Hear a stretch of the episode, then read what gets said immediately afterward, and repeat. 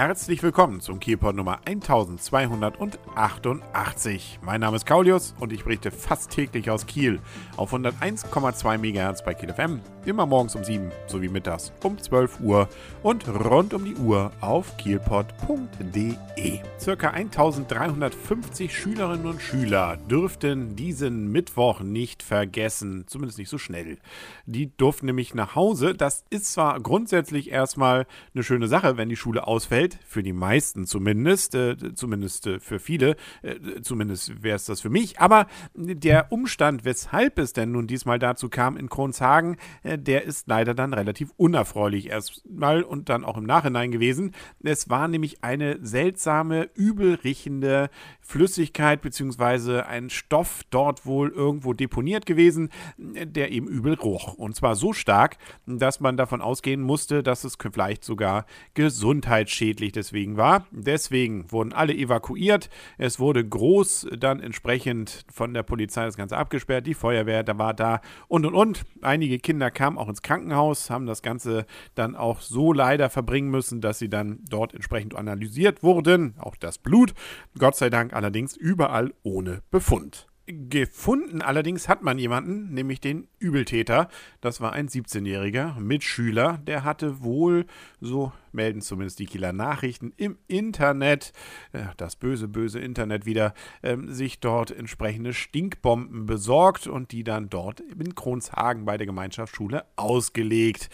Ja, das ist natürlich jetzt äh, für alle Beteiligten sehr unangenehm. Zum Glück ist ja niemandem was passiert, äh, nur könnte das natürlich ziemlich ärgerlich werden jetzt für den 17-Jährigen. Nicht nur, dass gegebenenfalls die gesamten Aufwände des Räumens dort äh, ihm dann in Rechnung gestellt werden könnten, wie es hier heißt, wohl ein fünfstelliger Betrag. So droht wohl auch, dass er der Schule verwiesen wird und äh, es könnte eben auch noch sein, dass sogar ein Strafverfahren wegen Körperverletzung dann zu und auf ihn zukommt. Also nichts, äh, was einem wahrscheinlich jetzt ein wunderschönes Wochenende bereitet. Nun ja, also freuen wir uns, dass zumindest niemandem was Ernsthaftes passiert ist, außer der Schreck. Und äh, seit Donnerstag soll wohl auch an der Schule wieder, nachdem gut gelüftet wurde, gelehrt werden. Aber es gab auch positive Dinge zu vermelden am Mittwochabend, nämlich, dass der THW Kiel gewonnen hat und zwar im DHB-Pokal den Einzug ins Finale, das Final Four. Und das Ganze findet dann in Hamburg in der U2 World statt am 13. und 14.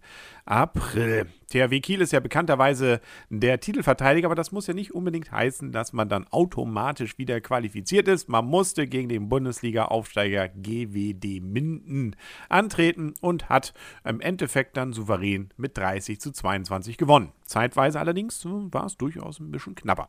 Aber nun gut, das fragt ja keiner mehr. Fast eine kleine Majestätsbeleidigung war ja, dass nur 2300 Zuschauer da waren in der Kamperhalle äh, in Minden. Sie war damit nicht mal ausverkauft. Ja, was ist denn das? Also, nun ja, ähm, da müssen wir dann eben durch. Ich gehe mal davon aus, dass am 13. und 14. April die O2 World in Hamburg ausverkauft sein wird, wenn sie es nicht schon längst ist.